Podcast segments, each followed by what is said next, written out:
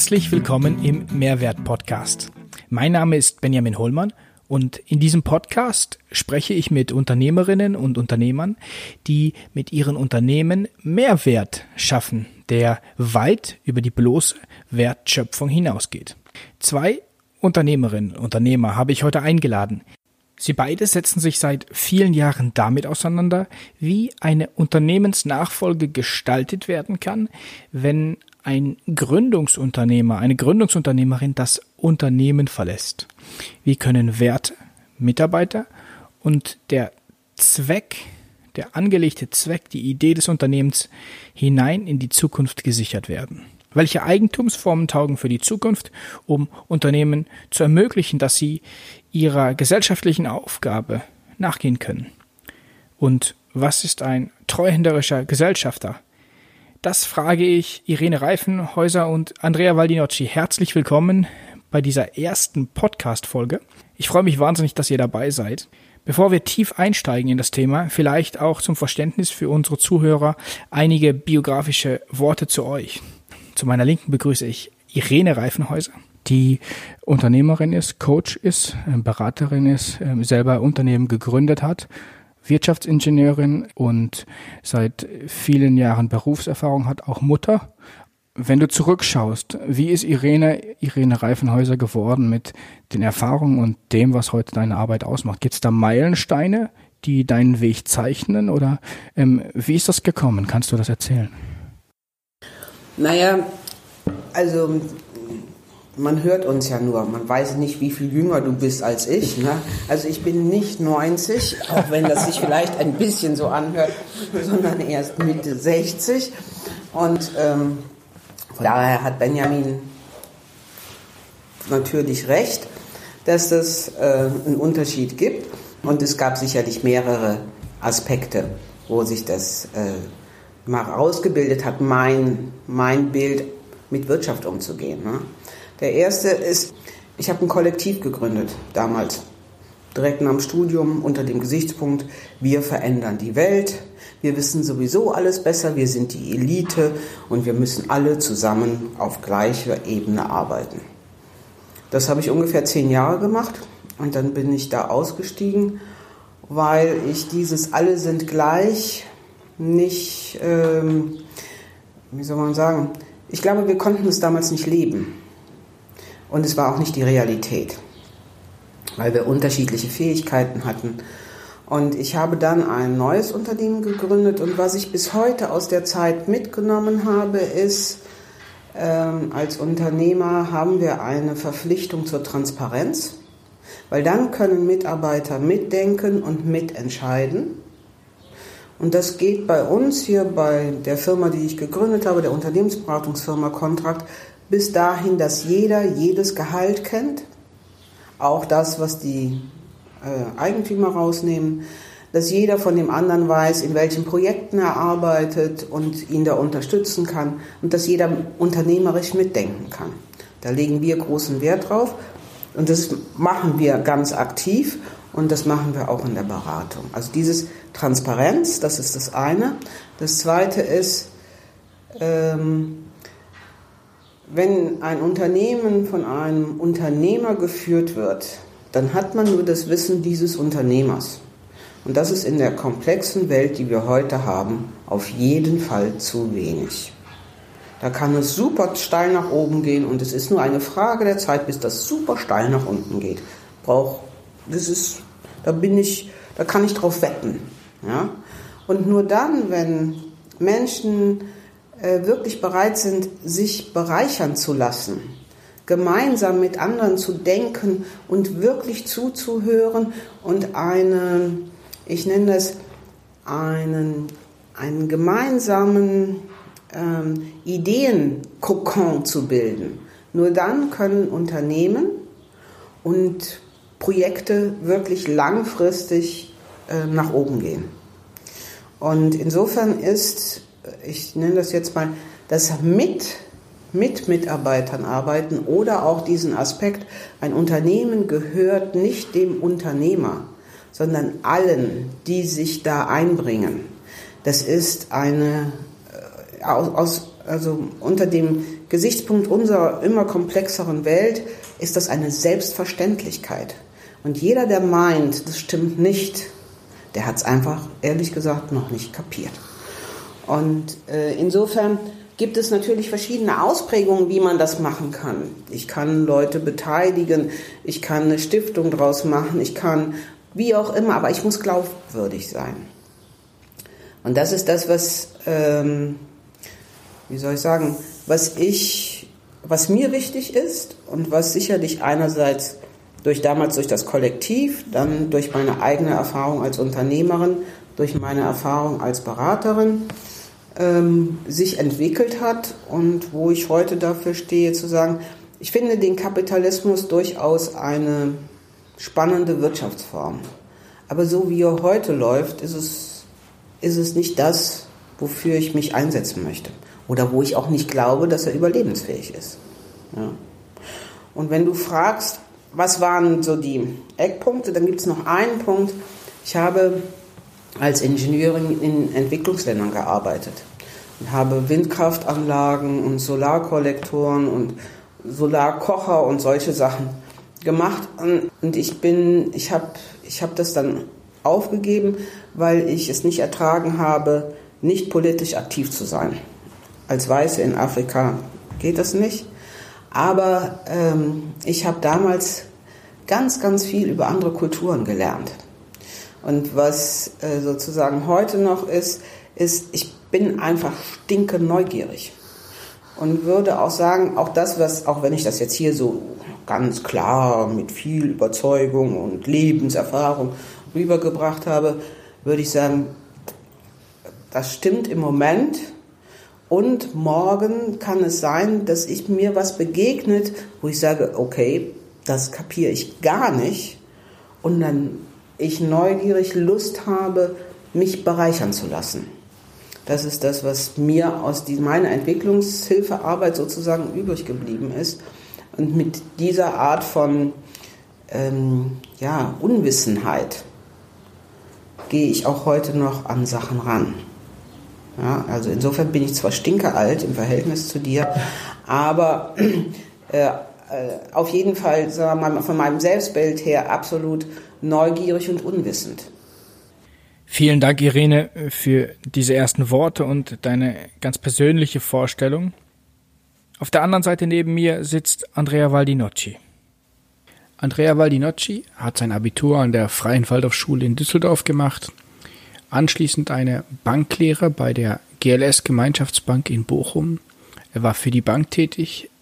Er hat für die GLS Treuhand gearbeitet, die im Umkreis der GLS Bank das Thema Schenken und Weitergabe von Vermögen an ganz unterschiedliche Felder kultiviert und da eine Praxis erarbeitet. Er hat ein Masterstudium zum Thema Social Banking und Social Finance an der Universität in Plymouth abgeschlossen. Als Stiftungsrat ist Andrea tätig für die Evidenzstiftung und als Gesellschafter für die Holding Neuguss, über die wir heute noch sprechen werden. Andrea, durch dich hat sich mein Bild auf den Begriff des Treuhänders vollkommen verändert oder hat eine, eine, eine ganz neue Färbung erhalten. Du beschreibst deine Tätigkeit als Treuhänder, die Tätigkeit des Unternehmers, des Geschäftsführers, des Gesellschafters. Ich würde dich bitten, für die Zuhörer zusammenzufassen, was, was deinen Blick auf Treuhänder eigentlich ausmacht und wieso das eine Umschreibung deiner Tätigkeit ist. Also es stimmt, ich bezeichne mich sehr gerne als Treuhänder, weil es ein bisschen so eine Klammer bildet. Aktuell bin ich ja einfach Geschäftsführer einer kleinen Firma, die vieles in der Welt bewegen kann in Bezug auf Energieeinsparung bei Wasserthemen. Aber von meinem Werdegang komme ich eigentlich aus diesem ganzen Bereich der Bochumer Bankeinrichtungen ähm, die Wilhelm Ernst Barkow äh, mitbegründet haben. Und äh, da ist so eine, ja, ich sag mal, ich habe versucht, in alle diese Themen einzusteigen. Ich war bei der GLS Bank, dort habe ich meine Ausbildung gemacht, dann lange Jahre bei der GLS Treuhand, wo es mehr um Spenden und Stiften ging. und äh, zwischendurch kurz selbstständig und jetzt eben bei der Neubus äh, als Holding mit der Frage, wie geht man treuenderisch mit Unternehmen um. Und all diese Einrichtungen sind dort entstanden, eigentlich aus der, aus meiner Sicht aus der Idee heraus, es ist dran, einen anderen Geldkreislauf zu beginnen. Also, dass aus der Wirtschaft mehr Geld in die Zivilgesellschaft, in gemeinnützige Projekte fließen kann und auch aus dem privaten Eigentum da auch mehr Geld fließen kann und auch, dass anders mit Krediten umgegangen wird. Und da sehe ich mich in diesem Feld als Lernender, aber auch als einer, der das schon ein bisschen vertiefen konnte. Und deshalb sage ich mal Treuhänder für, für ein anderes Geldwesen. Gab es Berührungsmomente oder wie Meilensteine in, die, in, dieser, in diesem Weg, auf diesem Weg? Also für mich war ein Meilenstein jetzt direkt nach der Schule eigentlich in, in diese GLS-Gemeinschaft gekommen zu sein. Ich hatte da ein kurzes Praktikum und hab, ich hatte nie gedacht, Banker zu werden. Also es lag mir wirklich fern. Aber dort, in, damals waren es glaube ich 20, 25 Mitarbeiter, die alle noch an einem Tisch passten. Ich habe direkt gemerkt, hier können wir irgendwas machen, die Welt zu verändern. Das war so einschlägig für mich. Und dann hat es auch geklappt, dass ich dort anfangen konnte. Das war so ein Punkt. Ein wesentlicher Punkt war nachher für mich im Schenkbereich die richtigen Formen zu finden für Menschen, das war für mich neu, die viel Vermögen haben und eine riesige Last eigentlich spüren. Und da, da die Formen zu finden, wie man das ein Stück weit heilt, für die Menschen, aber auch für die Gesellschaft mit den Themen, auch wie das Vermögen entstanden ist zum Beispiel. Da gab es für mich sehr enge Beziehungen zu diesen Spendern und Schenkern und auch zum Teil äh, sehr kritische Situationen, wo ich mich selber komplett äh, nochmal neu umgestülpt habe, sage ich mal. Das waren für mich äh, sehr eindrückliche Erlebnisse und wenn ich so gucke, ich bin jetzt gerade Anfang 40, würde ich sagen, die Begleitung von Menschen, die anders mit ihrem Geld umgehen wollen, ist ein Thema, was noch viel zu wenig eigentlich äh, behandelt wird in der Gesellschaft. Also da gibt es neben der Vermögensanlagethematik, die man ja so kennt, eigentlich die ganzen anderen Themen, die biografisch, therapeutisch auch mit zusammenhängen und da ist ein Riesenforschungsfeld. Also da merke ich, ja, das Ganze zu sehen, den, den, den ganzen Prozess anzugucken. Da fühle ich mich sehr verbunden, habe ich viel gelernt und da will ich auch weiter dann tätig sein. Ja. Vielleicht soweit. Vielleicht soweit. Danke für, für diese einleitenden, auch sehr persönlichen Bio, biografischen ähm, Worte. Dann seid ihr euch begegnet in der Neuguss. Das ist gewissermaßen eine Tätigkeit, die euch auch vereint oder habt ihr euch vorher schon getroffen in irgendeinem Kontext? Nein, in der Neuguss. Ähm, was macht die Neuguss? Fang du mal an. Du bist schon länger dabei. Ja, also um anzuknüpfen an dem vorhergesagten, äh, die Neuguss ist 1972 gegründet worden mit der Idee und auch festgeschrieben in den Statuten, zu wirtschaften unter ökologisch-sozialen Gesichtspunkten. Also eigentlich immer im Dreiklang zu versuchen zu wirtschaften.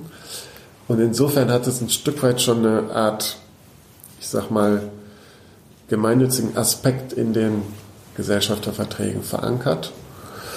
Und der Begründer Alfred Rexroth hat das genauso gemeint auch. Also wie gelingt es ein Wirtschaften, äh, tagtäglich zu leben, wo diese Aspekte nicht Randaspekte sind, sondern wirklich integral verbunden.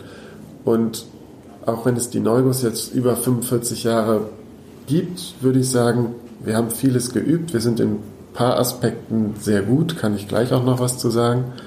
aber auch auf der anderen Seite immer noch auf dem Weg und Suchende in unseren jetzt sieben Unternehmen, die Teil der Gruppe sind. Und um das kurz zusammenzufassen, für mich sind es drei Aspekte. Das eine ist, das Eigentum ähm, gehört letztendlich den Treuhändern der Neugus ähm, als Statthalter gewissermaßen, aber das, das Unternehmen oder die Unternehmen können nicht ohne weiteres veräußert werden. Das ist ein Aspekt. Und der andere Aspekt eben diese Zweckbindung, ökologisch-sozial zu wirtschaften.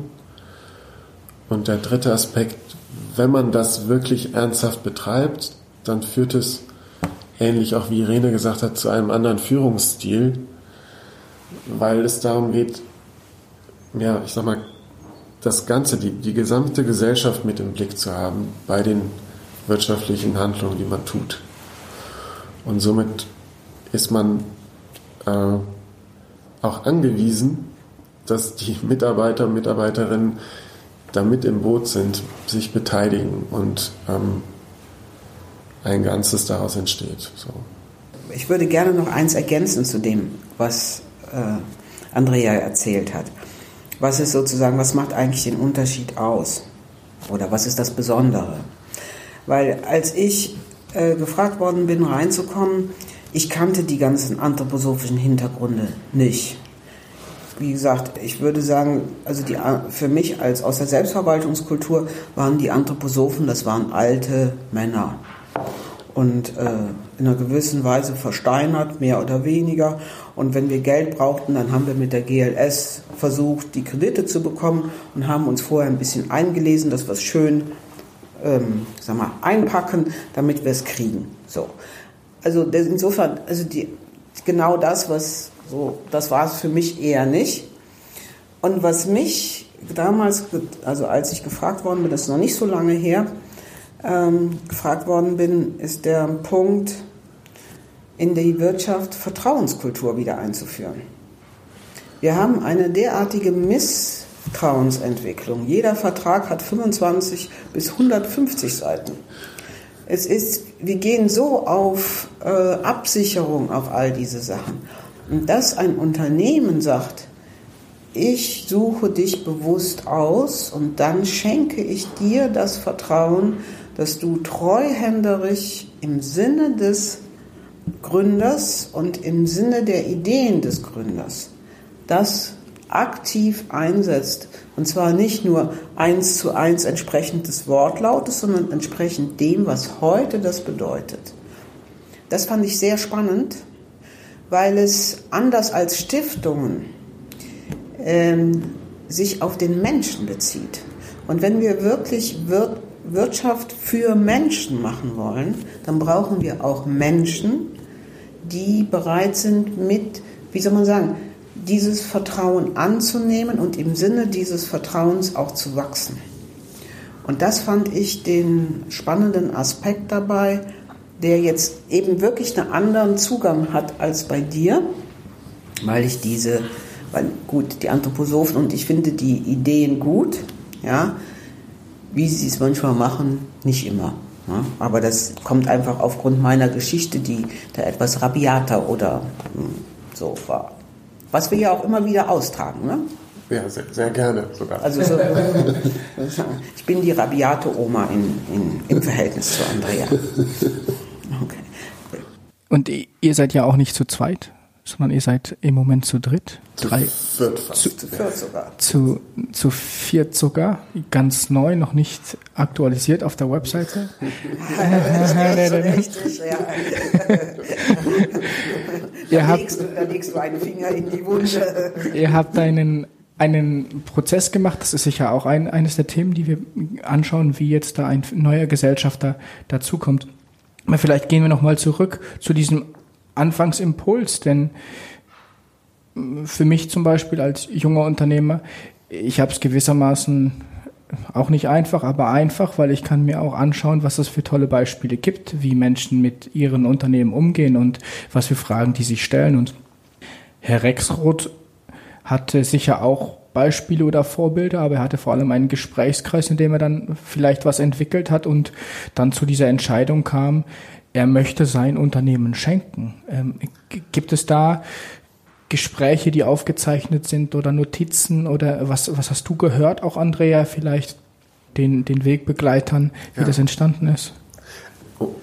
Es gibt, es gibt noch äh, Zeitzeugen, also wo, wo man da noch ein bisschen genauer in die Tiefe gehen könnte, auch noch heute.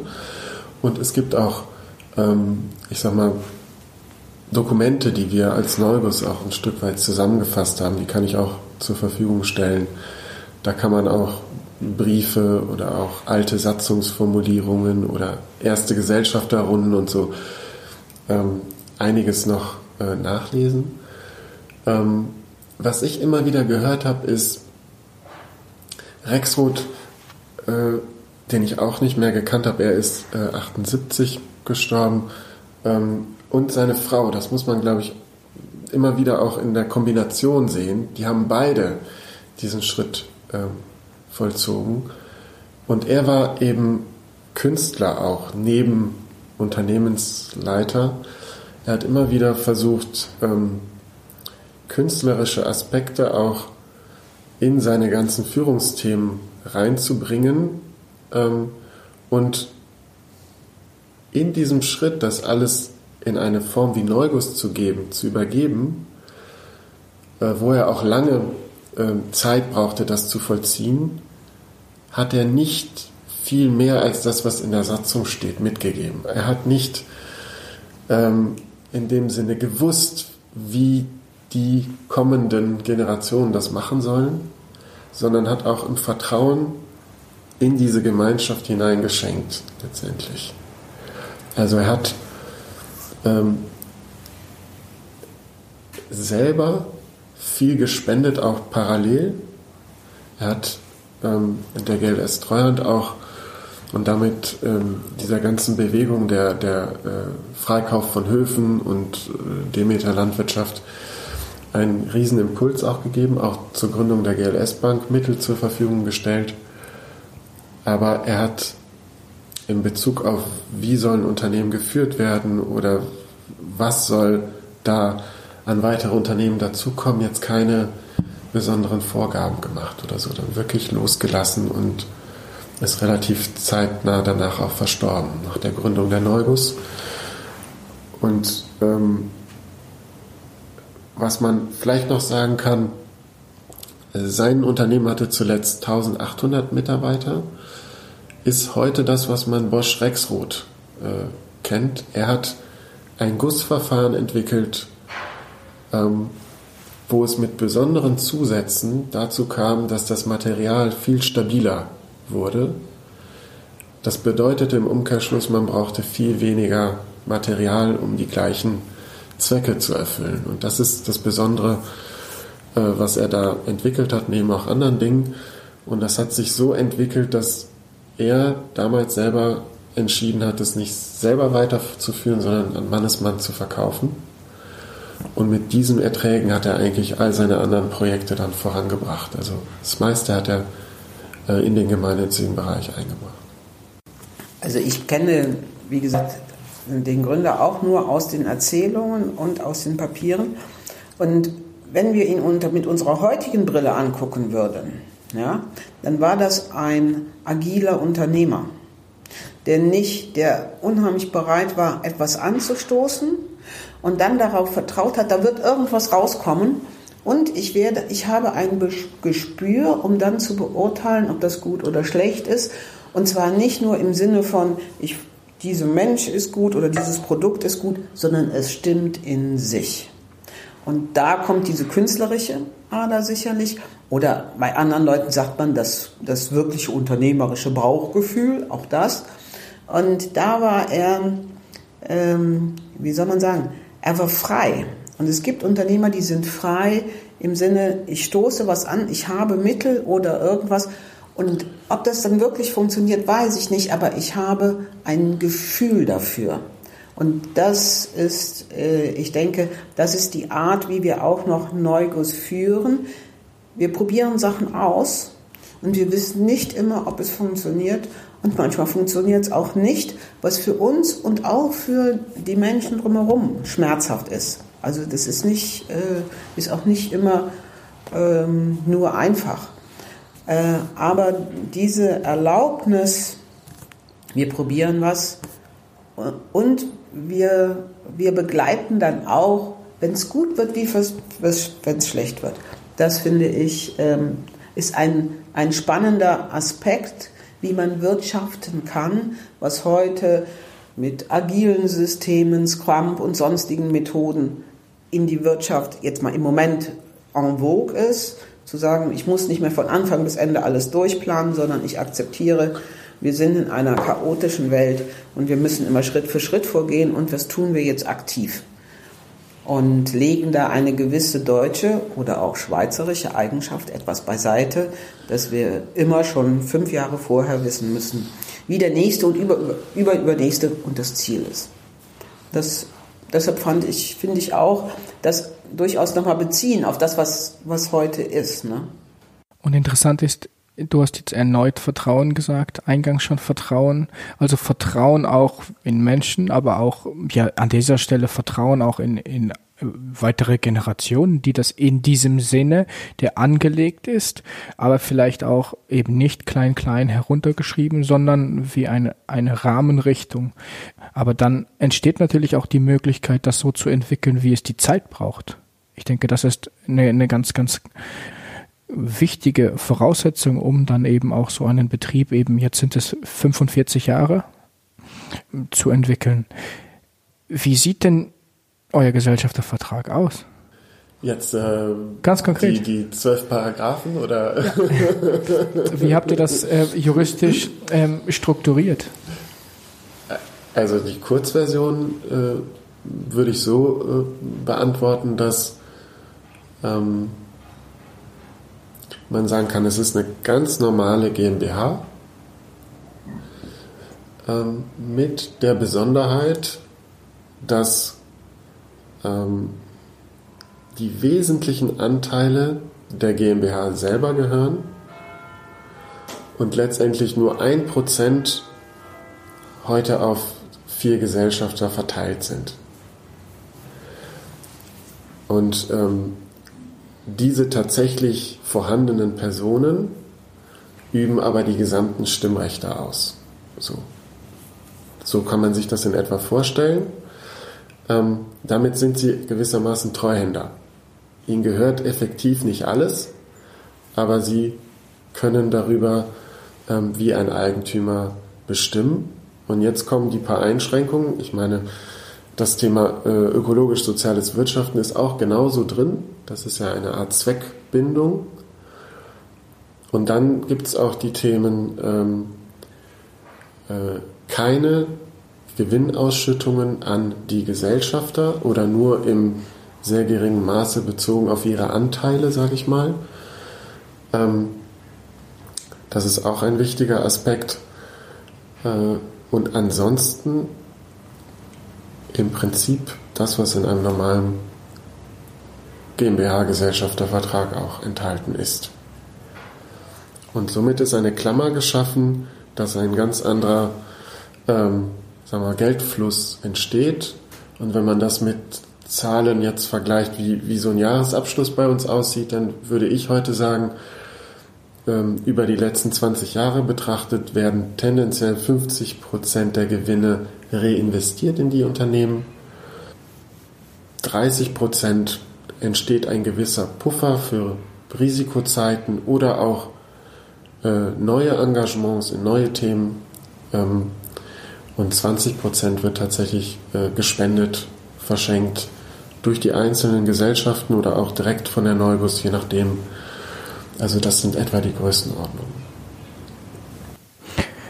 Das heißt, äh, du hast den Begriff treuhänderisch gebracht, ja in einem ganz neuen Kontext oder in einem anderen Kontext, treuhänderischer Gesellschafter.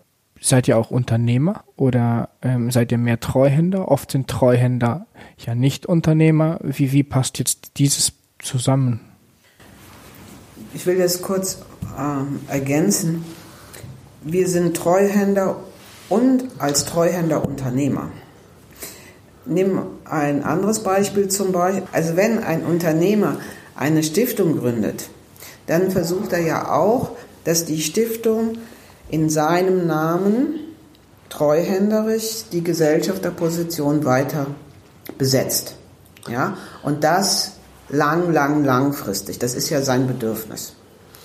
Und äh, insofern ist eine Stiftung auch aus dem, aus dem Gesichtspunkt des Stifters, übernimmt treuhänderisch das, was ihm wichtig ist. Und eine Stiftung ist eine Stiftung und kein Unternehmer. Und da finde ich diesen Ansatz zu sagen, ich setze Menschen an die Position, die die Aufgabe haben, ganz klar auch in die Gesellschaft hinein zu schenken und das Kapital oder das erwirtschaftete Geld dafür zu nutzen, äh, da kriege ich eben genau die Doppelinformation. Du hast die Verantwortung treuhänderisch im Sinne meiner Überlegungen als Gründer oder Stifter tätig zu sein und zweitens musst du Unternehmer sein, weil das sind Unternehmen. Und du musst entscheiden, ist dieses Unternehmen gesund? Können wir, müssen wir was tun, um es vorwärts zu pushen? Müssen wir es vielleicht auch schließen? Weil wir sonst das, also das, das Geld falsch investieren. Und diese Entscheidungen als Unternehmer zu treffen, das kann ich sehr viel aus meiner Sicht, aus meiner Erfahrung, sehr viel leichter als Mensch, der Unternehmer ist und gleichzeitig Treuhänder, als, als Stiftungs- oder als Stiftungsbeirat oder es gibt viele Formen, wie man versucht, das eine Stiftung zu befähigen, dass sie das tun kann. Und wir haben hier ein anderes Modell. Und das hat mich gereizt. Also ich würde jetzt nicht in einen Stiftungsbeirat gehen, weil ich dort als Unternehmerin ähm, nicht so genau wüsste, wie ich, wie ich mich da wirklich einbringen kann. Und bei der Neuguss kann ich das. Die, die Form der GmbH ist ja auch in ihrer Grundstruktur erstmal eine dynamischere als die Stiftungsform. Kann man das so sagen? so sehe ich das auch. Es gibt sicherlich Leute, die sich im Stiftungsrecht sehr gut auskennen und die uns erklären könnten, dass man auch eine Stiftung sehr dynamisch aufbauen kann. Insofern glaube ich, da tut sich viel.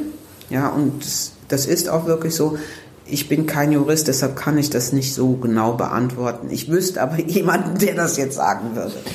Ich denke, das ist auch ein ganz spannendes Thema, wie es da Veränderungen gibt, dass GmbH-Konstellationen mehr und mehr gemeinnützig tätig sind, dass NGOs mehr und mehr kommerziell Tätigkeiten einnehmen und auch Stiftungen auf verschiedensten Bereichen äh, Aktivitäten entwickeln. Also da gibt es irgendwo auch ein, ein, neues, ein neues Verschwimmen, kann man vielleicht sagen. Vielleicht können wir nochmal zurückgehen, um noch ein bisschen mehr den Hörern Stopp. auch. Ja? Nicht ein neues Verschwimmen, die Bereitschaft voneinander zu lernen. Ich finde, es ist sehr wichtig. Eine NGO bleibt eine NGO, weil das ist das, das Ziel, was sie hat. Einen gesellschaftlich relevanten Sinn. Und wenn die unternehmerische Aspekte integriert, dann liegt es daran, dass sie sagt, da könnte ich auch was tun. Und es muss im Verhältnis bleiben. Und genauso andersrum. Insofern, ich bin, habe viel, weil wir haben sowohl mit Verwaltungen wie mit NGOs als auch mit Betrieben zu tun. Und eine der wichtigsten Sachen ist für mich und dem, wie ich berate, ist, dass die besser voneinander lernen, ohne abzukupfern. Und deshalb ist nicht verschwimmen, sondern das ist eine, finde ich, kulturell extrem wichtige Entwicklung. Das glaube ich auch. Ja. Das glaube ich auch. Es ist, es ist ja auch so, dass sich NGOs verändern müssen, zum Beispiel, um ähm, in der Zeit ihren Aufgaben nachkommen zu können, weil sie gar nicht mehr zum Beispiel nur über ähm, Drittmittel, Spenden, ähm, Stiftungsanträge ihrem Auftrag nachkommen können. Ja. Und, und nimm dich, ne? du bist ein Unternehmer in allem, was du tust. Ja, egal, ob du jetzt hier mit uns dieses Gespräch führst, ob du deinen Kaffeeladen machst, ob du eine Bürgerinitiative für, ich weiß nicht was gründest, du bist Unternehmer und du benutzt verschiedene Formen dafür. Ja? Und da sind wir heute freier als früher. Und das finde ich super. Genau. Vielleicht kann ich, darf ich noch eine Sache ergänzen? Unbedingt. Also bei, nur um das Thema vielleicht auch abzuschließen, ähm, es gibt ja auch Bestrebungen und es gibt ja auch andere Länder, zum Beispiel, da gibt es auch was Positives aus den USA, äh, solche Twitter-Rechtsformen. Also sozusagen wirklich vom Handelsrecht anerkannt, gemeinnützig und gewerblich in einer, in einer Rechtsform, die dann auch steuerlich begünstigt ist. Und ich glaube, es ist sinnvoll, diese Themen zu besprechen und auch solche Formen zu entwickeln, damit es klarer ist. Hier geht es nicht nur um private Interessen. So, ja. Aber was auch gut ist, ist in, zumindest im deutschen oder auch im Schweizer Rechtsraum, können wir eigentlich mit den Rechtsformen, die da sind, auch sehr viel gestalten. Schon jetzt. Ich glaube, für die Hörer ist sehr interessant, nochmal genauer zu erfahren, wie ist das dann weitergegangen mit der Neuguss? Wie sind da Unternehmen dazugekommen? Wer ist dazugekommen? Und ja, wer hat sich da dazugestellt und ähm, in welcher Zeit? Könnt ihr davon dann berichten? Vielleicht mache ich den Anfang und du den, ja. den, den Schluss. Ersten Impuls hat ja ähm, Alfred Rexroth äh, nicht mit seinem Kernunternehmen, sondern mit, er hatte andere Beteiligungen und die hat er in die Neubus eingebracht. Das war eine Metallverarbeitungsfirma, äh, heute die äh, größte Firma innerhalb der Neubus, die Alfred Rexroth ähm, GmbH und Co. KG in Berlin. Ein, und daraus haben sich eigentlich über die Jahre zwei weitere Neugusfirmen entwickelt, auch Alfred Rexroth mit anderen Bezeichnungen, einmal in Rhino und in Pfalzürchern. Also das sind eigentlich Gründungen aus der Neuguss selbst dann heraus, auch Metallverarbeitung. Ähm, neu hinzugekommen ist die Firma Stockmar damals, wo der ähm, Eigentümer auch äh, Wilhelm Ernst Barkow kannte und da eine Beziehung war und er überzeugt war, genau, so muss ich eigentlich mein Unternehmen übergeben. Und äh, da mussten natürlich auch Gespräche mit der Familie und so weiter alles äh, so sein, dass das auch möglich wird. Aber äh, die beiden eigentlich, Rexroth-Familie und Stockmar, sind die am längsten innerhalb der Neubus bestehenden Betriebe. Mercurius kam etwas anders dazu, eigentlich über eine Partnerschaft mit Stockmar und nach und nach ein Kauf eigentlich. Ähm, die beiden Betriebe sind ja im Prinzip einer Produzent, einer Vertrieb weltweit, arbeiten sehr eng zusammen. Und vielleicht für die weiteren übergebe ich an Irene. Aha. Du meinst jetzt Inversionstechnik und, äh, und AHO. Und wir hatten auch noch die Druckerei. Ah ja, es gibt auch Betriebe, die wir hatten und nicht mehr da sind. Ja, ja. das gibt es auch. Die ihr verkauft habt oder die sich aufgelöst haben? Beides, beides. Also das, das können wir jetzt nicht alle aufzählen, aber vielleicht so fünf, sechs im Laufe der 45 Jahre. Äh, ich habe einen, einen Betrieb, den wir dann äh in Mitarbeiterhand gegeben haben. Äh, das habe ich mitgekriegt und da hat mich beeindruckt, damals war ich noch ganz neu, hat mich beeindruckt, wie die Gesellschafter wirklich versuchen, das Richtige zu machen. Und zwar nicht im Sinne von Gewinn, das möglichst Optimale rauszuholen, sondern was kann ich aus einem Betrieb, der in dem Sinne äh, nicht mehr gesund aufgestellt ist, also langfristig Gewinne und ähm, Erfolge ranziehen kann, wie kann ich den mit dem so umgehen, dass das, was an Qualität noch da ist oder Potenzial noch da ist, eine Möglichkeit hat für einen Zeitraum von vielleicht 10, 15 Jahren noch. Also das ist, das fand ich sehr überzeugend ähm, und glaube ich auch nach dem, also wie ich heute noch von dem Betrieb weiß, hat auch funktioniert. Diesen Betrieb habt ihr aus der Neuguss ausgelöst und den Mitarbeitern übergeben und die führen diesen Betrieb heute ja, weiter. Und zwar auf einer sehr viel niedrigeren Niveau und auch mit äh, natürlich durchaus äh, mit einem viel kleineren Konzept. Aber ich würde sagen, für die nächsten 15 Jahre reicht das. Dann wird dieser Betrieb zu Ende gehen. Ja, aber die Mitarbeiter, die jetzt noch drin sind, können da ihren, ich nenne es jetzt mal Lebensabend, erfüllen. Die werden nicht stinkereich dabei, aber sie können, sie haben, kriegen einen, sie können davon leben. So, ja. Das als, als Beispiel, genau. Nur um einfach mal auch zu sagen, das gehört auch dazu und das ist auch ein, ein wichtiger Teil, wie man Unternehmen führt. Ja? Und das auf eine gute Weise, ähm, insbesondere auch dann, wenn man feststellt, okay, das ist kein Unternehmen, was wirklich, sag mal, sich entwickelt noch, sondern was eigentlich ein Produkt, ich nenne das jetzt mal die, die Produktlaufbahn nach unten mit begleitet. Ja. Gut, und dann zwei Betriebe, wo ich jetzt dabei war. Das ist einerseits Inversionstechnik. Das ist ein, das ist das Thema Oloid, wo im Grunde äh, die Bewegung, ja, die, ich würde jetzt mal sagen, die angemessene Bewegung von Wasser zur Unterstützung der Wasserqualität. Ich würde jetzt gerne das große Wort auf der Welt ähm, ein, ein, ein Produkt ist, wo wir sagen, das finden wir spannend.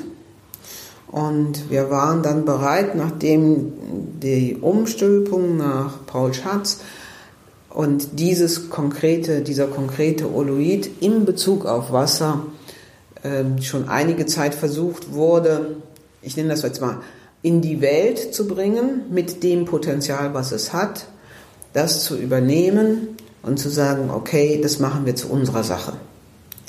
Und insofern sind wir da mit der Invasionstechnik dran, das auf den verschiedenen Ebenen vom Klärsystem über Teichanlagen zu ähm, einzusetzen und die Menschen davon zu überzeugen, dass das eine effiziente, äh, sinnvolle und ähm, ja, ich würde jetzt sagen, stimmige Form ist, mit Wasser umzugehen.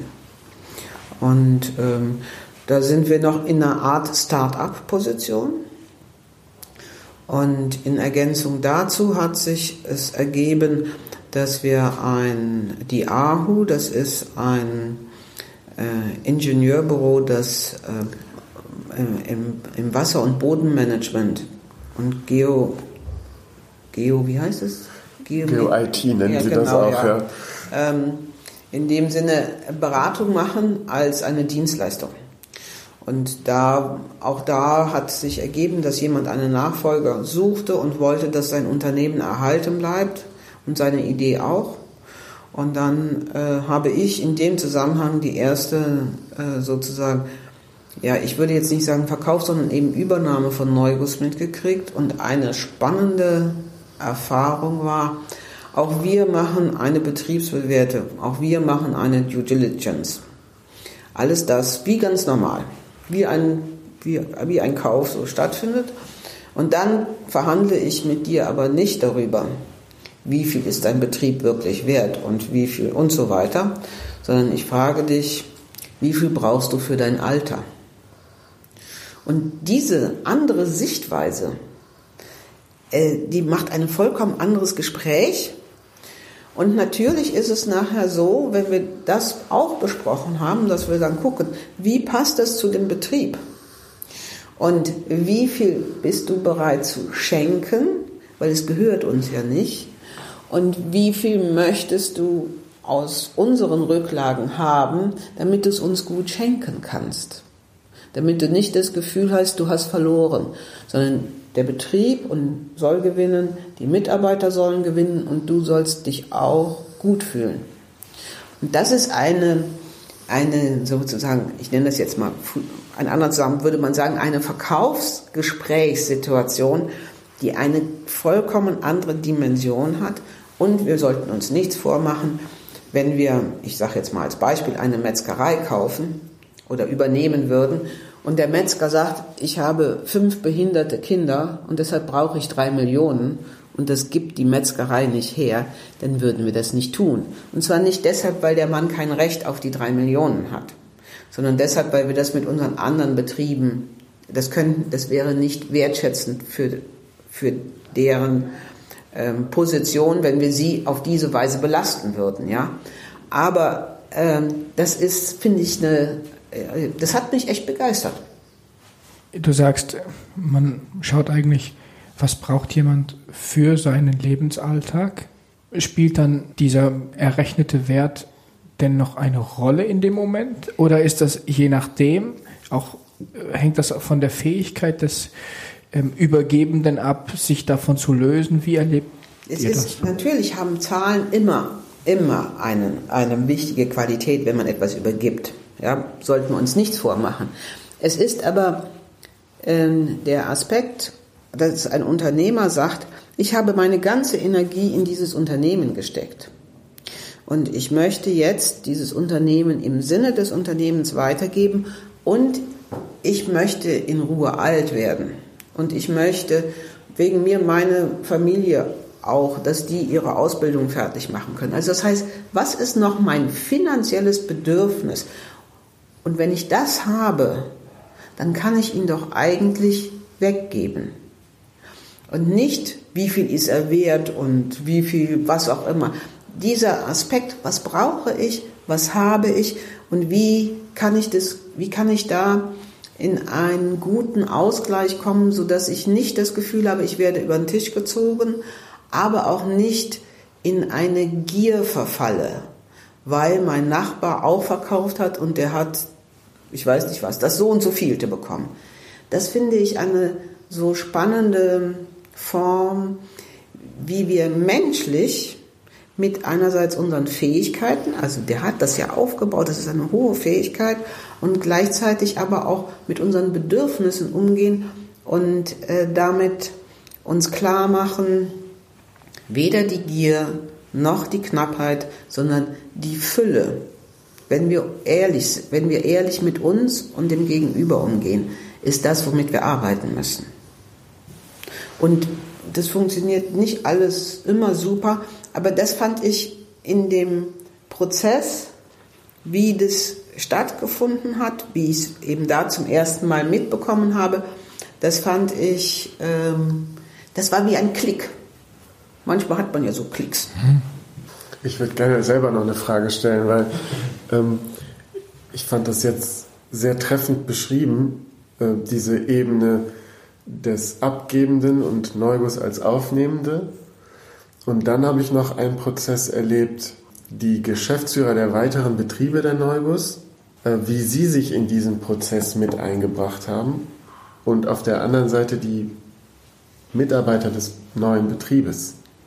Vielleicht kannst du da nochmal diese Geste noch beschreiben dazu.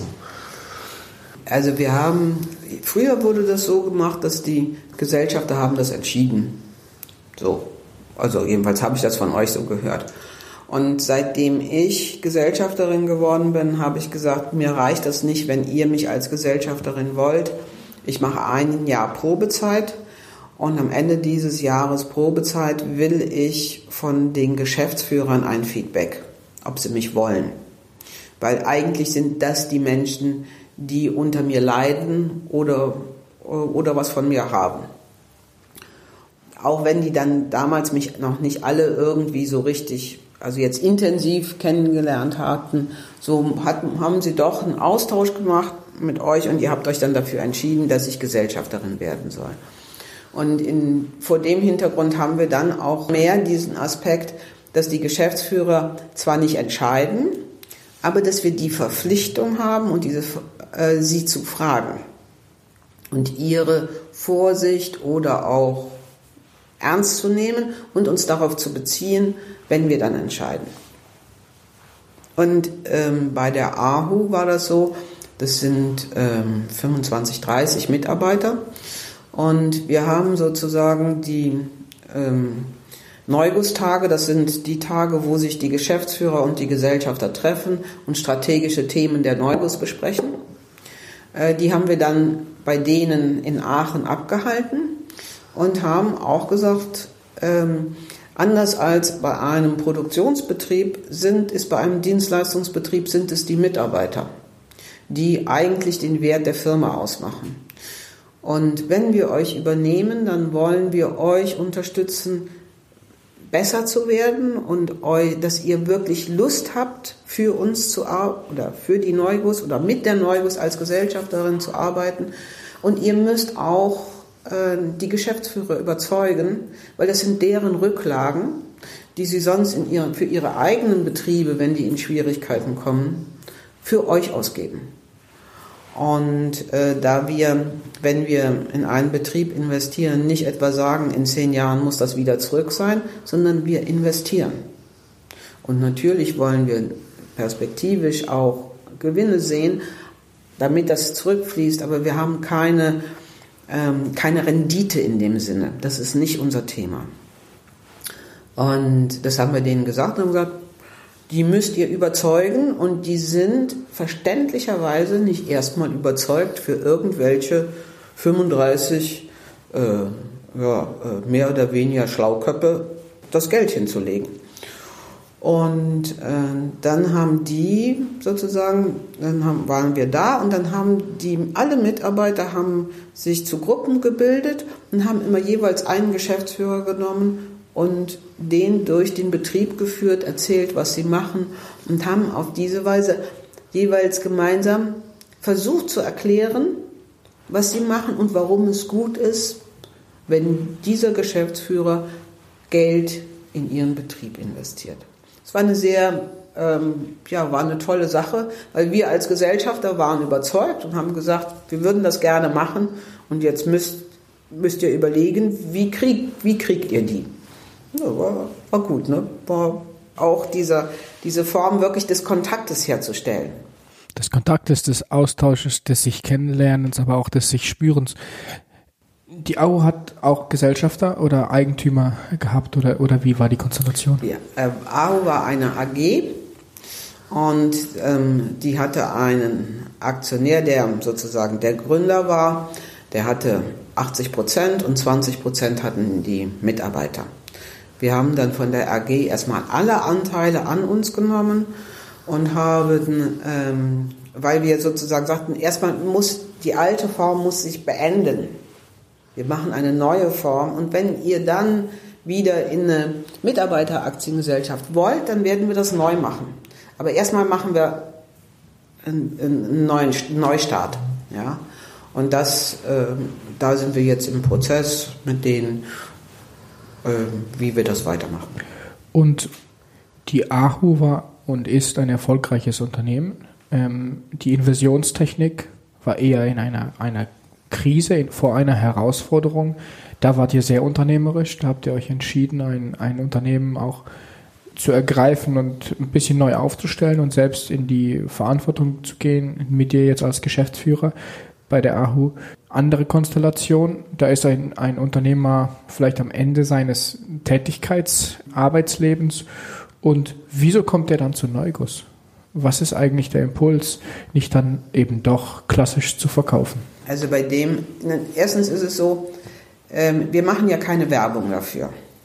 Also eigentlich muss jemand uns kennen. Das kann über alles Mögliche passieren, aber er muss über uns stolpern. Ja? Und das tut man nicht, wenn man Handelsblatt liest, um es mal so zu sagen. Also muss er schon irgendwie anders ähm, sich orientieren. Und in dem Fall war es so, dass dieser Eigentümer hatte durchaus verschiedene Sachen ausprobiert und hat halt immer dann, wenn es sozusagen in Richtung Unterschrift ging, festgestellt, okay, damit wird mein, mein kleines Ingenieurbüro in ein großes hineingedrückt und die werden ihre Identität nicht halten können. Oder andere äh, Konstellationen sind kurz vor Abschluss ähm, dann doch wieder geplatzt. Das sind ja durchaus einen Betrieb wirklich ähm, gut zu übergeben und selbst wenn ich ihn verkaufe, gut zu verkaufen. Und wenn ich erreichen will, dass die Mitarbeiter danach äh, wirklich glücklich sind und sagen, ja, das stimmt, das passt gut für uns, das ist keine leichte Sache. Und da war bei dem sozusagen die dritte oder vierte Option hatte nicht funktioniert. Und dann ist er auf Neubus gekommen und hat dann die Art, wie wir es miteinander gemacht haben, das war das, was, was ihn wirklich ähm, begeistert hat. Ja, würde ich so sagen. Ne? Also er sitzt jetzt nicht hier, wir können da alles Mögliche behaupten, aber ich glaube schon, dass wenn er das hören würde, würde er schon zustimmen. Und was ist jetzt das Besondere, was die Neugos macht? Dann für, für diesen Betrieb? Also was macht sie dann anders? Was ist die Dienstleistung, die er jetzt erbringt, auch für die Zukunft? Also eine, ich sag mal, in diesem Betrieb, den begleite ich als Gesellschafterin. Also die Betriebe sind aufgeteilt unter uns als Gesellschafter, damit die Mitarbeiter nicht das Gefühl haben einer anonymen Gesellschafterposition, sondern das ist unser Gesellschafter. Und ähm, ich bin dort dreimal im Jahr, habe einen Nachmittag, dann so anderthalb Stunden, zwei Stunden, wo ich mit denen, wo ich sage, Treffen zwischen Mitarbeitern und Gesellschaftern. Ihr könnt mir vorher alle Fragen schicken, die ihr wollt, oder wir können sie auch dort entwickeln und wir gehen ins Gespräch.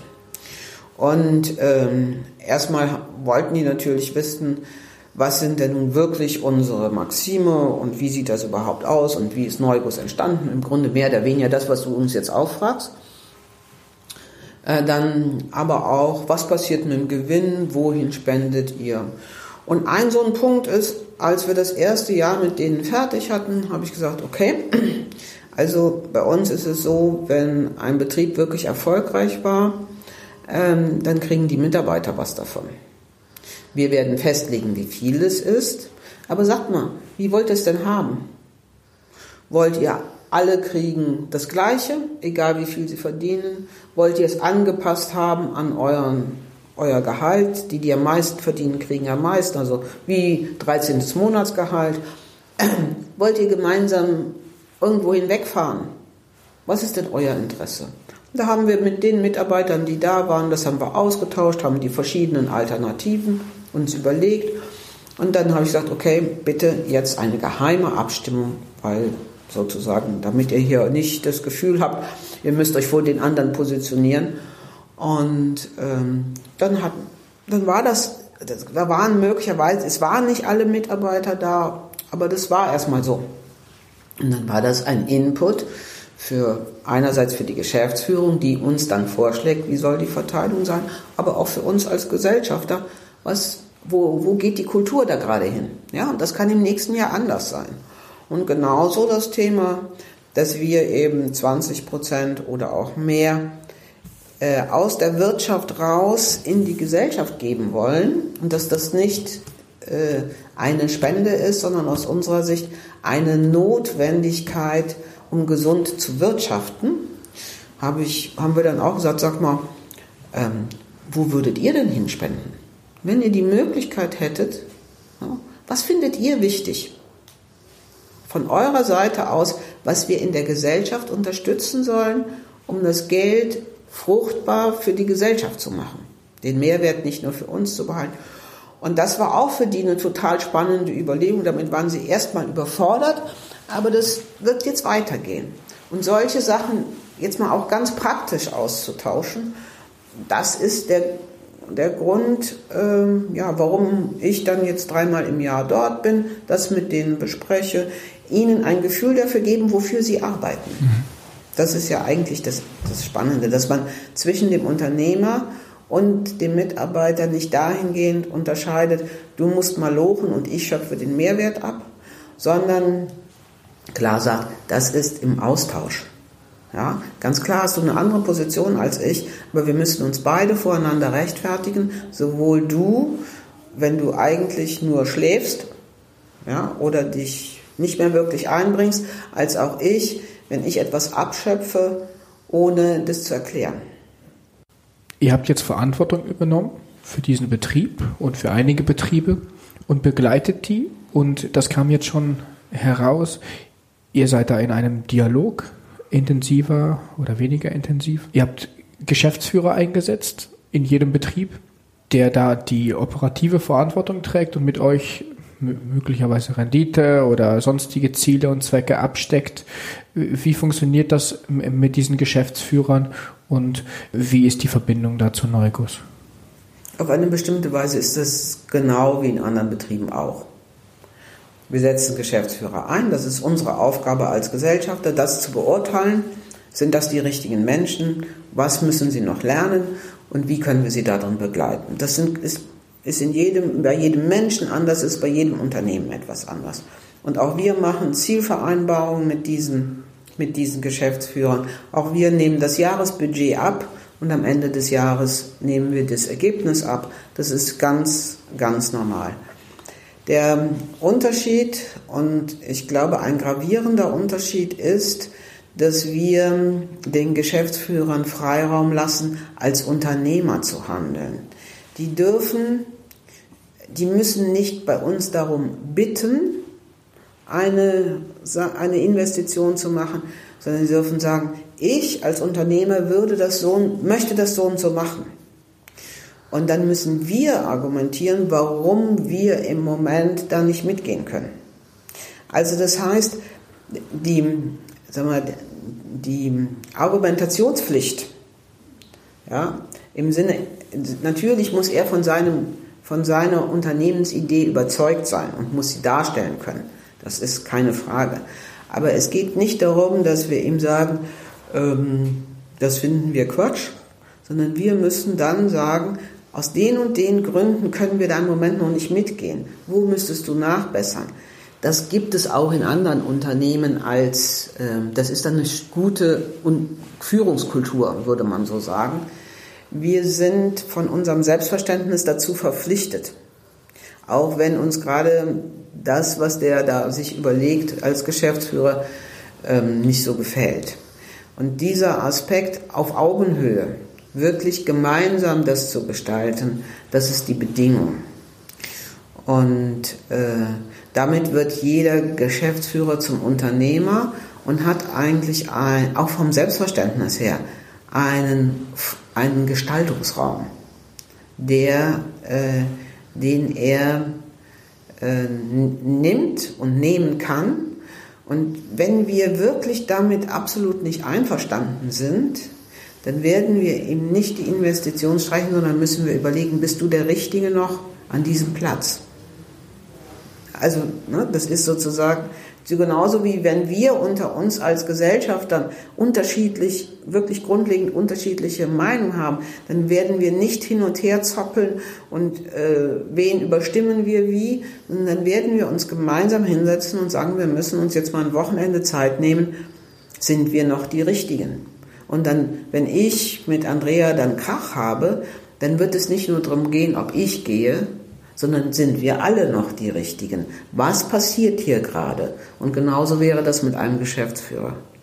Ja? Und das finde ich auch eine gute Form. Das muss eigentlich in jedem Unternehmen so passieren. Wenn du mein, wenn wir lange zusammen gut gearbeitet haben und ich stelle fest, ich finde dich nur noch bescheuert oder relativ bescheuert und insbesondere in den Zusammenhängen, dann müssten wir beide uns zusammensetzen und überlegen, was braucht das Unternehmen? Was passiert gerade? Warum wir so in Ärger miteinander kommen in Bezug zum Unternehmen und sind wir noch die Richtigen? Wirklich im Sinne der Wertschätzung dessen, was wir gemeinsam gestaltet haben und wo wir uns heute in die Haare kriegen. Und äh, diese Art zu denken, ähm, finde ich eben nicht nur für die Neugos wichtig, aber wir, hier probieren wir es. Ja? Und auch wir machen es nicht immer gut, ja, gar keine Frage. Aber das ist eigentlich eben dieser, wie müssen, wie müssen wir Wirtschaft heute gemeinsam entwickeln in den unterschiedlichen Rollen und mit den unterschiedlichen Fähigkeiten, die wir haben. Das ist so ein, ein bisschen die Richtung. Jetzt hast du gesagt, ihr wollt die Geschäftsführer in ihrem Unternehmerischen auch stärken oder sie als Unternehmer sehen. Das gelingt durch diese auf Augenhöhe geführte Kommunikation. Gleichzeitig ist ja da eine besondere Konstellation, weil die Unternehmer hier jetzt nicht selbst durch Eigentum an der Firma partizipieren, sondern durch Tätigkeit. Ist das dadurch anders, dass die Firma sich mehr oder weniger, beziehungsweise die Holding sich mehr oder weniger selber gehört? Verändert das die Wahrnehmung der einzelnen Mitarbeiter und auch der Geschäftsführer in den verschiedenen Betrieben? Ähm, kommen die dadurch anders in eine unternehmerische Kraft? Ich erlebe oft Verbindungen von unternehmerischen Persönlichkeiten mit Eigentum an einem Betrieb. Hier ist es anders. Wie funktioniert dieses Spannungsfeld? Was beobachtet ihr jetzt gerade auch in dieser Konstruktion Neuguss? Ich fange gerade nach einer anderen Stelle an und komme dann zu der Frage, ähm, die, die größte Herausforderung, wenn ich gucke, was haben wir die letzten fünf Jahre gemacht als Neuguss Gesellschafter, war für uns das Thema eigentlich, wie bilden wir uns mit den Geschäftsführern aus, wirklich Wirtschaft, ökologisch, sozial denken zu können, also diese, diese Ganzheit denken zu können. Und, und ähm, das ist aber ein sehr sensibles Feld, weil es soll ja kein Dozieren werden oder so etwas, sondern mit den Menschen, die da sind, sich auf einen Weg begeben. Und da meine ich, konnte man eben in dem Gespräch gerade erleben, wie dieser Weg aussieht. Und der, der ist auch nicht schnell. Der ist äh, auch sehr unterschiedlich von den Menschen, die da sind. Sozusagen. Und das immer wieder auszuhalten, aber auch das Positive zu sehen, wie sich eigentlich eine Gruppe entwickelt, die immer mehr dazu in der Lage ist, diese Zwecke ganzheitlicher zu sehen. Sozusagen. Ja, das. Und in diesem Tun geht das, was du sagst, für mich ein bisschen auf. Also, wenn man erlebt, dass man eigentlich gesamtgesellschaftlich plötzlich aktiv wird, dann tritt die Frage des Eigentums immer mehr in den Hintergrund. Man sieht eigentlich, was für ein starkes Gestaltungsinstrument man hat. So, so erlebe ich das. Und das mag der einzelne Geschäftsführer und Geschäftsführerin anders erleben, aber es ist immer weniger die Frage, wem gehört das denn jetzt eigentlich, sondern wow, was haben wir eigentlich da jetzt geschafft und in die Welt umsetzen können. Finde ich spannend, weil das ist richtig. Wobei, wenn es dem Falschen gehört, dann wird es auf einmal wieder ein ganz großes Thema. Ja? Also insofern ist das wirklich, da muss schon, das Miteinander muss klar sein. Und äh, ich glaube, es ist in der Neubus nicht anders als auch in anderen Betrieben. Wir haben Mitarbeiter, die bei, der, in Neu, bei einem Neubusbetrieb arbeiten, weil ich muss, räumlich ist es super, ich verdiene genug und die Arbeitszeiten stimmen. Ja, so wie an, ganz normal. Und ich muss damit meine Existenzgrundlage äh, machen. Ja, oder so. Es, das sind die einen Mitarbeiter, die wir wie alle, wie andere Betriebe auch haben und die ganz klar gut arbeiten und alles also ihre Funktion wahrnehmen, die aber nicht in dem Sinne mit Neuguss, mit diesem Konzept wirklich so verbunden sind. Und auch daran erstmal so kein Interesse haben, weil ihr Fokus auf was anderem liegt. Ähm, dann gibt es aber auch viele Mitarbeiter, die bei Neuguss arbeiten und irgendwann sich auch überlegen, bleibe ich oder gehe ich nicht woanders hin, aus nächster Entwicklungsschritt, Karriere oder was auch immer. Und da wird es auf einmal wichtig, für wen arbeite ich. Und da ist bei einem Familienbetrieb ist zum Beispiel, dass man weiß, okay, das ist die, der Besitzer und wie lebt er. Und es ist durchaus ein Unterschied, ob der zwei Yachten, fünf Swimmingpools, ich weiß nicht was, wie viel Willen hat, oder ob ich das Gefühl habe, okay, das ist ein Mensch, mit drei Kindern. Eigentlich natürlich fährt der schön in Urlaub und er hat auch ein größeres Auto als ich. Aber ansonsten ist er einfach bodenständig und schmeißt nicht mit Geld um sich. Dann habe ich eine andere Beziehung und bin anders bereit, auch zu akzeptieren, dass der möglicherweise mehr abschöpft als ich vom, vom Gewinn. Und da ist jetzt Neugus noch ein Schritt weiter. Also ich, um nochmal bei der AHU zu bleiben, mit denen konnte ich natürlich schön auch erklären zu sagen, das ist euer, euer Budget oder das, was ihr euch selber vorgenommen habt oder was die Geschäftsführerin Geschäftsführer mit euch gemeinsam erarbeitet hat, was euer, äh, euer Ergebnis oder euer Sollergebnis ist. Wenn ihr mehr macht, ja, mehr erreicht, besser arbeitet, dann ist es nicht in meiner Tasche, wo das ankommt. Ich als Mensch habe nichts davon. Was, wo das ankommt, das ist einerseits, wir können euch partizipieren lassen, wir können mehr schenken und wir können etwas mehr in die Rücklage geben für euch, aber auch für die anderen Betriebe. Und das ist eine äh, andere ähm, Motivation. Ja? Und die Bereitschaft, nicht nur das Budget gerade so zu erreichen, sondern darüber hinaus zu arbeiten, von den Menschen, die sich über diese Konstellationen Gedanken machen, ist eindeutig größer. Und das erlebt ihr sowohl auf der Ebene der Mitarbeiter als auch auf der Ebene der Geschäftsführer? Ja, ja, ja. Du hast eben das Beispiel berichtet oder ihr hast gesagt, wenn ihr jetzt feststellen würdet, dass ihr nicht mehr die Richtigen seid im, in der Gesellschafterkonstruktion oder ihr jemanden neu braucht oder sucht, wie, wie findet das statt? Wie dieser Prozess, wie verändert sich die Neugus über die Generation? Ja, haben wir ja auch mit dir schon eben ein bisschen eingeleitet. Das findet ähm, in dem Sinne so statt, dass wir äh, heute Vorschläge auch einholen bei den Geschäftsführern und selber Vorschläge einbringen, wer ein künftiger Gesellschafter oder Gesellschafterin sein kann. Und ähm, nach Beratung entscheiden die Gesellschafter, wen sie da auswählen.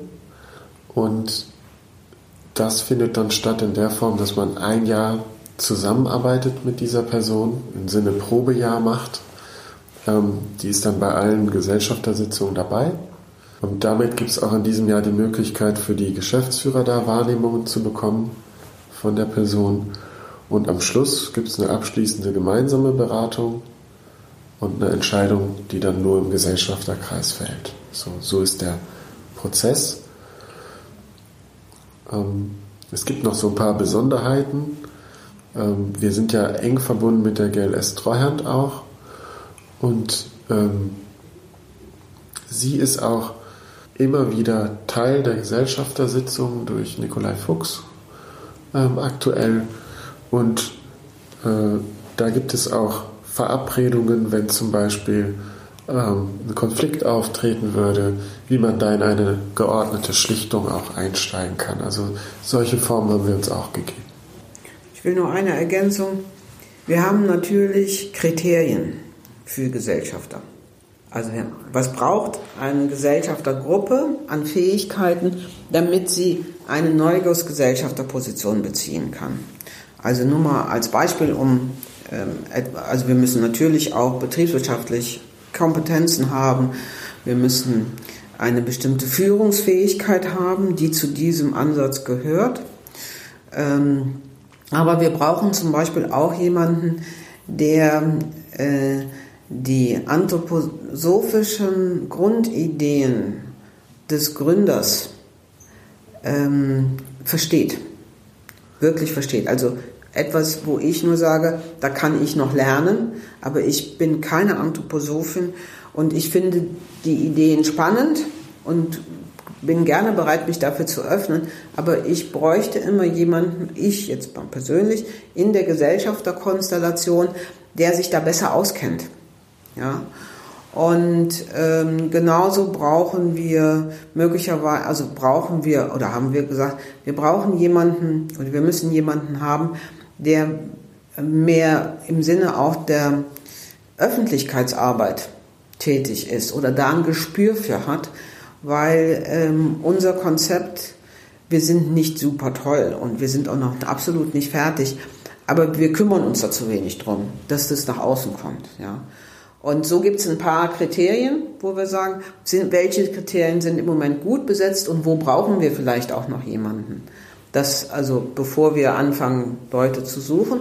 Und ein Kriterium ist eben ein Muss und das ist, dieser Mensch muss glaubwürdig sein in den Werten und äh, die die Neugus hat und muss auf seine Weise versuchen, damit äh, die umzusetzen.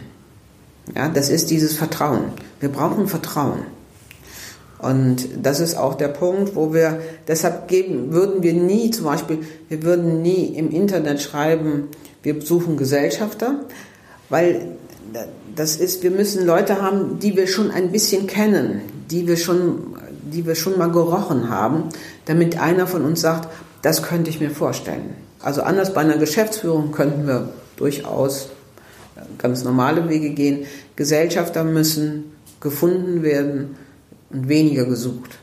Und sie brauchen, das haben wir eingangs besprochen, diese Fähigkeit, Treuhänder sein zu können. Ja. Was sind die Grundfähigkeiten, die ein guter Treuhänder braucht, Andrea Valladinocci?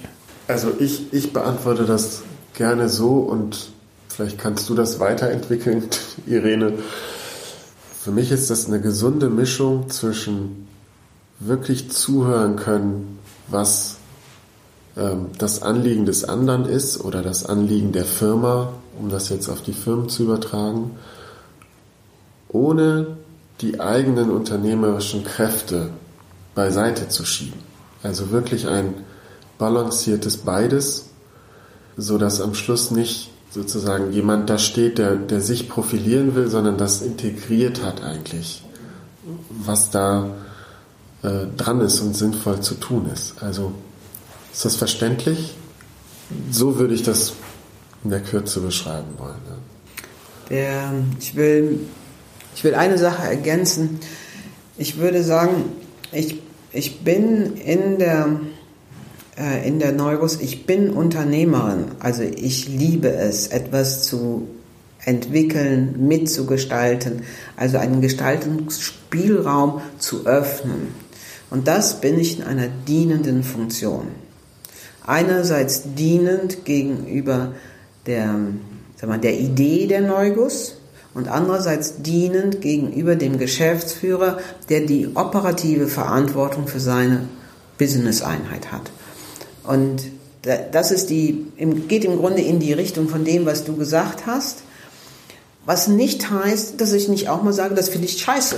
Ja, das kann ich aber, oder eben nicht nur dienend heißt eben nicht nur zustimmend, sondern ganz klar auch Position beziehend, aber nicht im Sinne von ich drücke durch, sondern ich habe eine als, als Leitungskraft, als eine lenkende und damit dienende Funktion.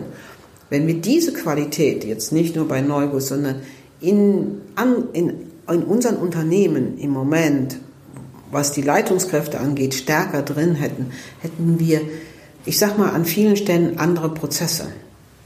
Wir brauchen jetzt nicht den Dieselskandal zu nehmen, aber das ist auch ein schönes Beispiel dafür. Ganz schön, wie du das beschreibst.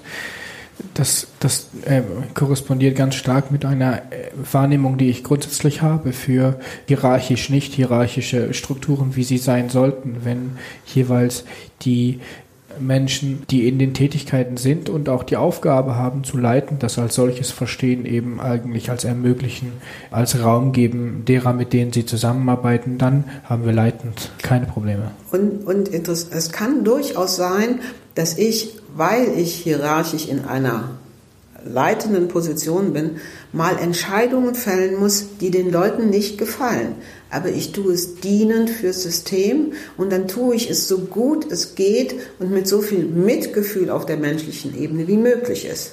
Aber ganz klar, zum Schutze der Organisation muss ich Leute entlassen, muss vielleicht Bereiche zu machen, muss hart intervenieren und dann tue ich es schnell und zügig und nicht zuckelig und rücksichtslos und was auch immer das. Ja. Also insofern, wir brauchen Hierarchien und wir müssen uns darüber im Klaren sein, dass umso weiter ich oben bin, umso mehr muss ich dienend tätig sein. Ich glaube, das ist ein ganz, ganz wunderbares Bild und würde euch direkt anschließend fragen wollen, wem oder was dienen eure Unternehmen? Was ist eigentlich der Dienstzweck was machen die Unternehmen der Neuguss? Was haben die für eine Aufgabe? Also die Neuguss ist ein Bauchladen. Ja, also ehrlich gesagt, als ich das am Anfang mitgekriegt habe, habe ich gedacht, also äh, wo ist da die Synergie? Wie kann da überhaupt was sein? Das ist ja wohl, das ist ja wohl sowas von ineffektiv, von chaotisch, was auch immer. Und äh, sagen wir mal, seitdem ich jetzt da bin, ist der Wasserbereich noch dazugekommen. Also das heißt, es ist doch nicht mal besser geworden durch mich, sondern äh, Ja. Und das liegt sicherlich daran, dass wir im Moment eben auch, weil wir auch nicht bekannt sind oder weil wir auch in dem Sinne noch nicht agieren, nicht überlegen, wie kriegen wir jetzt mal 50 Neugusseinheiten auf verschiedenen Ebenen. Was wären denn spannende Synergiekonstellationen? Sondern wir sind wirklich noch in der Erprobungsphase und gehen mit dem, was auf uns zukommt. Daher der Bauchladen. Perspektivisch könnte ich mir vorstellen, dass es einen Neuguss in der Region gibt, wo man sagt, wir machen, unser Sinn ist die Region zu unterstützen, dass alle Unternehmen, die hier sind und Übergangsthemen haben, dass die mit uns eine neue Form finden können. Ja. Wir könnten genauso einen Neuguss machen zum Thema Wasser und sagen, Wasser, das ist das Thema unserer Welt in, den, in der nächsten Generation und wir wollen Einfluss darauf nehmen mit dem Konzept, so wie wir sind. Wir möchten uns für Wasser engagieren. Wir könnten auch andere Sachen nehmen. Soweit sind wir noch nicht. Insofern sind wir im Moment ein Bauchladen, in, ich, und jetzt das ist nur meins, ähm, in der Hoffnung, dass wir also perspektivisch viele Bauchladen sind, wo nicht immer Schnürsenkel mit, ähm, mit Briefklammern, mit ähm, Socken zusammenliegen, ja, sondern vielleicht ein Sockenbauchladen, ein Schnürsenkelbauchladen und ein, ein Briefbeschwererbauchladen. Eigentlich ist, sind wir an einem, an einem schönen Punkt, um auch gleich abzurunden, aber ähm, ich finde eine wichtige Frage trotzdem, vielleicht passt sie auch an, an dieser Stelle ganz gut. Wie arbeitet ihr denn schnittstellenmäßig zusammen? Wie profitieren und lernen die Geschäftsführer voneinander? Und wie arbeitet ihr an den Synergien? Vielleicht gerade auch dann, wenn es eben Büroklammern und Socken sind. Gibt es ja neben dem, dass es eine gemeinsame Mutterholding gibt, auch äh, vielleicht andere Synergien? Da haben wir beide auch viel dran gearbeitet die letzte Zeit. Ich fange kurz an. Der ähm also wir versuchen ja als Neubus ja über diesen Bauchladen hinaus sogar noch andere Themen mit zu bedenken, also wie Landwirtschaft oder auch das Thema ähm, freie Bildung und, und weitere Themen. Und als ein Aspekt haben wir kleine Module geschaffen im Sinne von kleinen Seminaren, wo wir zum Beispiel mit Führungskräften und äh, Landwirten zusammen auf dem Hof und dann in unsere Betriebe äh, so Switches gemacht haben. Also es geht sogar darüber hinaus, dass wir versuchen, diese, diese Themen zu bewegen und das ist ähm, immer wieder eine Form, ähm, eine andere Perspektive einzunehmen sozusagen. Und das versuchen wir auch innerhalb der Neubusbetriebe und da gibt es dann auch zum Teil kleinere Synergien, wie jetzt zum Beispiel vom Datenschutzbeauftragten bis äh, gemeinsame Serversysteme oder so. Solche Dinge kann man natürlich machen, aber auch jetzt beim Thema Nachhaltigkeit voneinander lernen, was macht der eine, was macht der andere. Wir versuchen jetzt Zertifizierungen auch nur bei einem Betrieb zu machen, dann können die anderen davon lernen und so weiter. Also solche, solche Dinge gibt es natürlich auch. Ich persönlich glaube, dass jemand, der einen Kindergarten leitet und jemand, der eine, einen Produktionsbetrieb leitet, viel voneinander lernen könnte, wenn er bereit wäre, äh, das zu tun. Und das geht, ist bei Neuguss Geschäftsführern nicht anders, dass jemand, der in der Metallbranche arbeitet, sagt, äh, was kann mir jemand, der Wachsmalstifte äh, macht, erzählen? Und natürlich ist der der Mensch, der an der metallverarbeitenden Maschine steht, ist nicht der gleiche, der die Wachsblöcke äh, produziert. Aber es gibt viele Sachen, die sind durchaus parallel. Und da können die sich austauschen, wenn sie bereit sind, die Unterschiede nicht zu hoch zu stellen, sondern nach den Gemeinsamkeiten zu suchen. Und das versuchen wir als Gesellschafter immer wieder anzuregen. Das klappt manchmal besser, manchmal schlechter. Wir haben als Ritual sozusagen zweimal im Jahr treffen wir uns. Und da haben wir immer auch Themen, wie bewegt sich das? Wir haben, wie Andreas schon sagt, diese Kombination zum Beispiel mit, mit der Landwirtschaft. Wir haben jetzt auch die zweite Ebene, also nicht nur die Geschäftsführer, sondern die Ebene unter und drunter, eingeladen zu gemeinsamen Seminaren, wo man äh, Lenkung, Führung, Projektmanagement, all das miteinander lernt und alleine dadurch, dass man zusammen lernt, und zwar aus sehr, äh, aus sehr unterschiedlichen, ja, wie soll man sagen, Arbeitssituationen, ähm, eine, eine Verbindung und eine Vernetzung hergestellt wird. Ne? Und damit, umso weiter man ähm, sag mal, auf mehreren Ebenen arbeitet, umso eher verstärkt sich das. Das ist ja eigentlich die, äh, die Qualität, dass sozusagen ich Geschäftsführer nachher aus der zweiten Ebene getrieben werden unter dem Gesichtspunkt. Aber das machen die doch dort auch schon gut. Warum sollen wir die nicht mal anrufen? Auch wenn der eine Geschäftsführer sagt, also den anderen, das ist ja so ein Depp, also das, na, den rufe ich doch nicht an. Solche Sachen. Also wir versuchen da wirklich diese Vernetzung an verschiedenen Stellen zu unterstützen. Und ähm, wir selber, also ich mal, ich jetzt über die Zeit, die ich da bin, würde auch sagen, wir haben gelernt, dass wir aus dem Dozieren, was nun gar nichts genützt hat, in die Anregung kommen, und jetzt sogar dahin, dass die Geschäftsführer gesagt haben, wir wollen diese Neugustage selber vorbereiten, weil uns ist das zu langweilig, wie ihr das macht. Also so haben sie es nicht gesagt, aber so könnte man es interpretieren. Und, ähm, oder wir sind mit einigen Punkten da nicht einverstanden. Und das finde ich zum Beispiel genau das der richtige Schritt, ja, dass, dass die Geschäftsführer uns das aus der Hand nehmen und wir nachher wieder sagen müssen, also zumindest anderthalb Stunden hätten wir schon gerne für das, was uns wichtig ist. Und dann, finde ich, kommt der Prozess gut in Gang. Und da sind wir im Moment, glaube ich, in einer ganz guten Bewegung und es wird auch wieder mal ein Rollback geben. Das sind ja diese, diese sozusagen Bewegungen, die zu jedem Unternehmen dazugehört und da sind wir nicht besser. Ihr habt schon verschiedenste Ziele und Wünsche ähm, zwischendurch immer wieder geäußert, wie sich die Neugus vielleicht entwickeln kann.